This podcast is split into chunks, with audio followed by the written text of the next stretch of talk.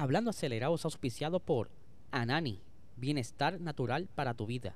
Búscalos en Instagram como AnaniPR.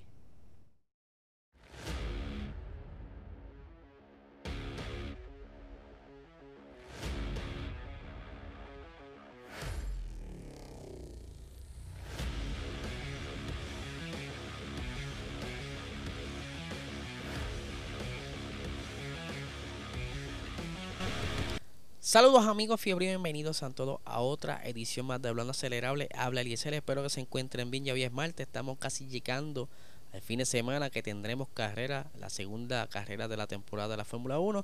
Y también por ahí habrá un par de actividades que estaremos informándoles durante los próximos días.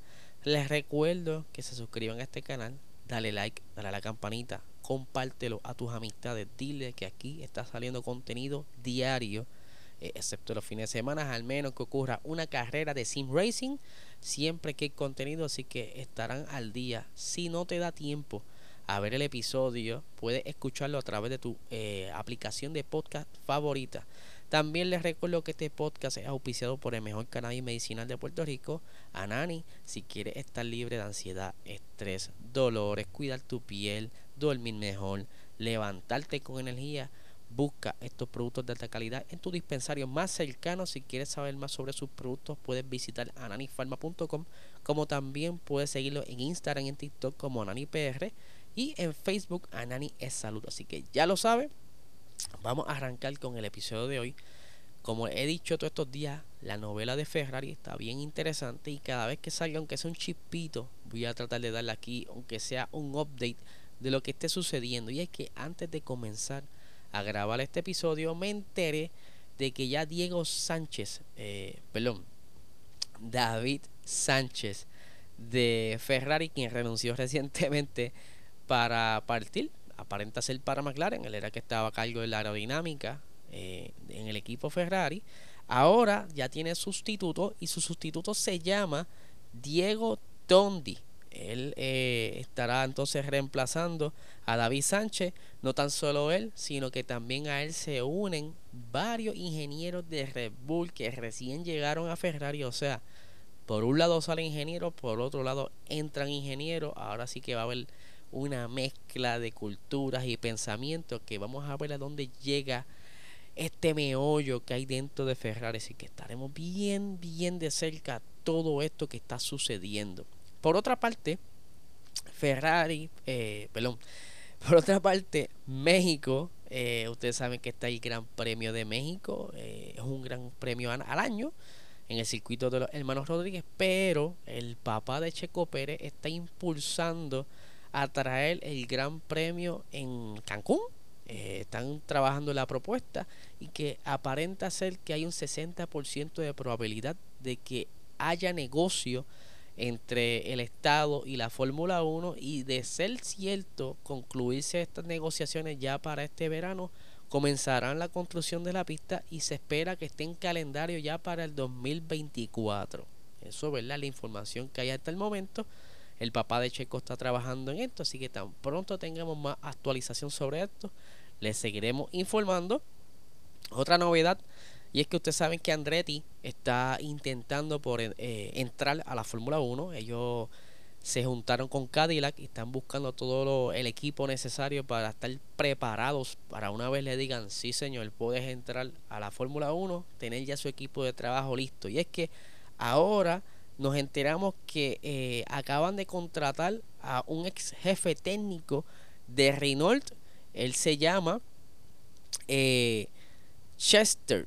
Eh, él trabajó anteriormente, Nick Chester, con Renault y que también estaba trabajando en la Fórmula E.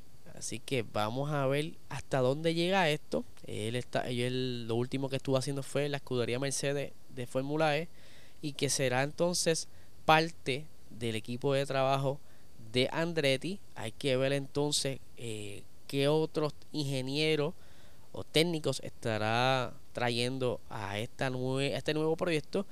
Eh, por lo que tengo aquí entendido, él será el director técnico. Eh, Andretti ha estado metiéndole mucho dinero, incluso está expandiendo sus instalaciones en Indiana, eh, tanto para dedicarlo a sus otros proyectos de automovilismo como también para el proyecto de la Fórmula 1. Hay que ver entonces qué pudiera estar eh, notificándonos si en efecto la FIA y la Fórmula 1 llegarán a un acuerdo para que puedan entrar como un equipo nuevo ahora para el 2025, pero no nos enteraremos hasta junio 30. Ahí tenemos un pequeño suspenso, así que vamos a ver qué sucede con Andretti y qué chévere, ¿verdad? Ver eh, viejas caras por ahí, a ver qué, qué sucede y si Andretti de verdad va a darle el palo dentro de la categoría. Por otra parte, tenemos un detalle técnico que quería compartir con ustedes y es que usted sabe muy bien que cuando estás en el monoplaza y te cambias de escudería, por decirlo así, tú estás durmiendo en una casa y te vas a acostar en otra cama, tú quieres tu almohada.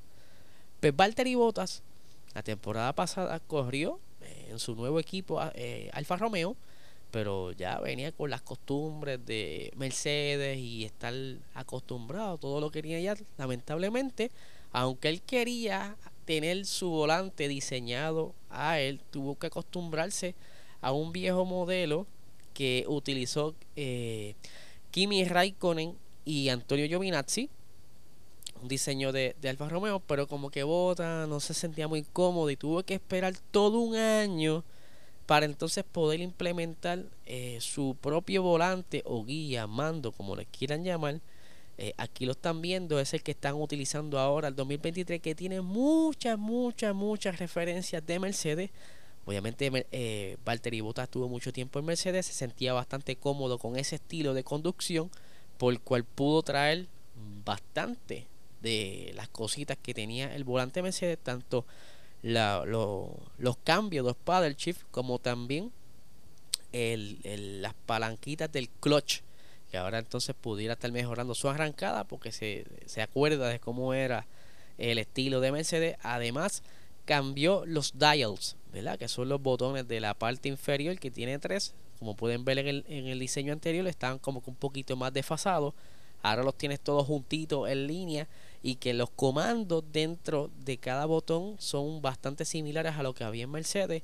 One You Show se va a estar eh, acoplando a este nuevo estilo también porque él, quiere creer en lo que el compañero está apostando, Walter y Botas, para entonces sentirse más cómodo a, la, a la hora de estar en pista y estar eh, recibiendo instrucciones y cambios de modos de mapa y todo esto adición de, cómo se toma el volante, ¿verdad? Que es un poquito más eh, ancho.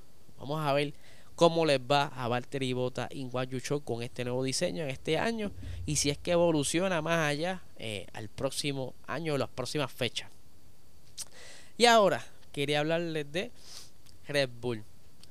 Red Bull, ustedes saben muy bien que ellos fueron penalizados el año pasado por exceso de límite de presupuesto durante el 2021, a lo que se le achacó eh, catering, comida, ¿verdad? Un par de cositas ahí que se excedieron, pero ellos se espera que durante esta temporada, en un punto de la temporada, sufran eh, de este de, esta vez desventaja. Para que se, se la memoria, aquí tengo los tiempos en desarrollo en el túnel de viento eh, obviamente Williams, al haber terminado más atrás en el campeonato, obtiene más ventaja al utilizar tanto simulaciones como el túnel de viento.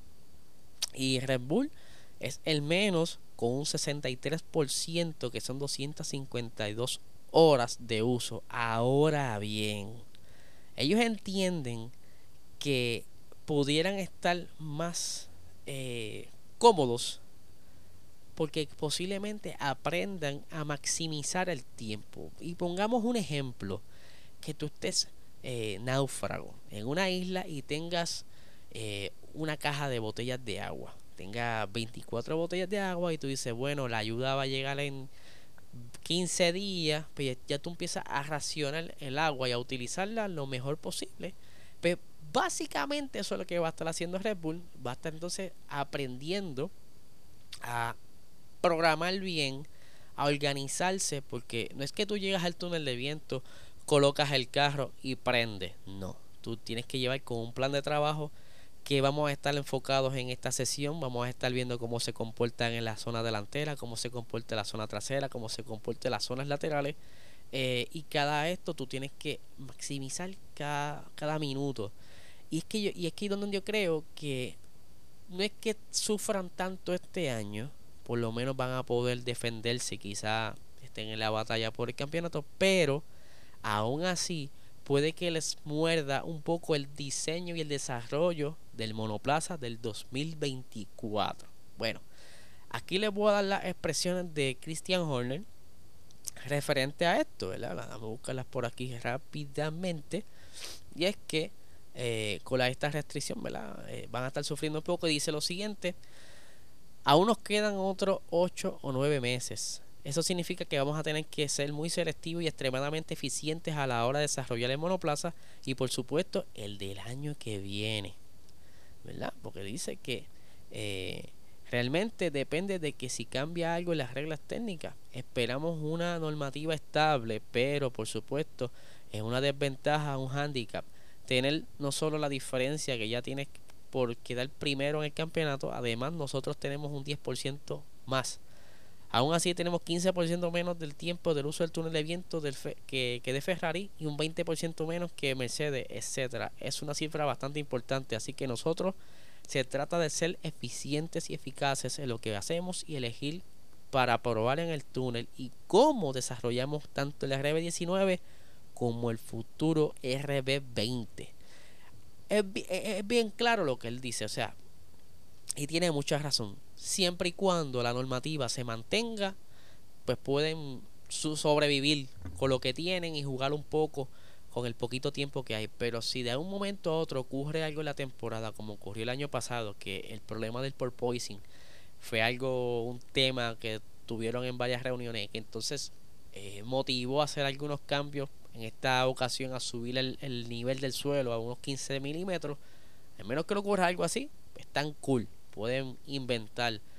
Pero de ocurrir algo, pues ahí se le aprieta un poco la cosa a Red Bull y es posible que sufran entonces y lo sientan de verdad. Marco también estuvo mencionando que eh, lo van a sentir más o menos a mitad de temporada. Puede que los demás se aprietan. Me refiero a Ferrari y Aston Martin y Mercedes si acaso pudiera estar entonces en los talones de Red Bull. Así que Corillo, yo no sé qué ustedes opinan, pueden dejarlo por ahí en la sesión de los comentarios. Estaré bien pendiente para leerlos. Ya ustedes saben que eh, aquí estamos trayendo todo lo que aparezca eh, de información lo más resumida posible para que ustedes la entiendan. Cualquier duda o pregunta pueden contactarme a través de Puerto Rico Racing Sports en Instagram, como también puede estar pendiente en ese Instagram de todas las noticias que están saliendo durante el día. Y les recuerdo que se suscriban al canal, dale like, dale a la campanita y no le quito mucho tiempo. Que, es, que tengan un excelente día.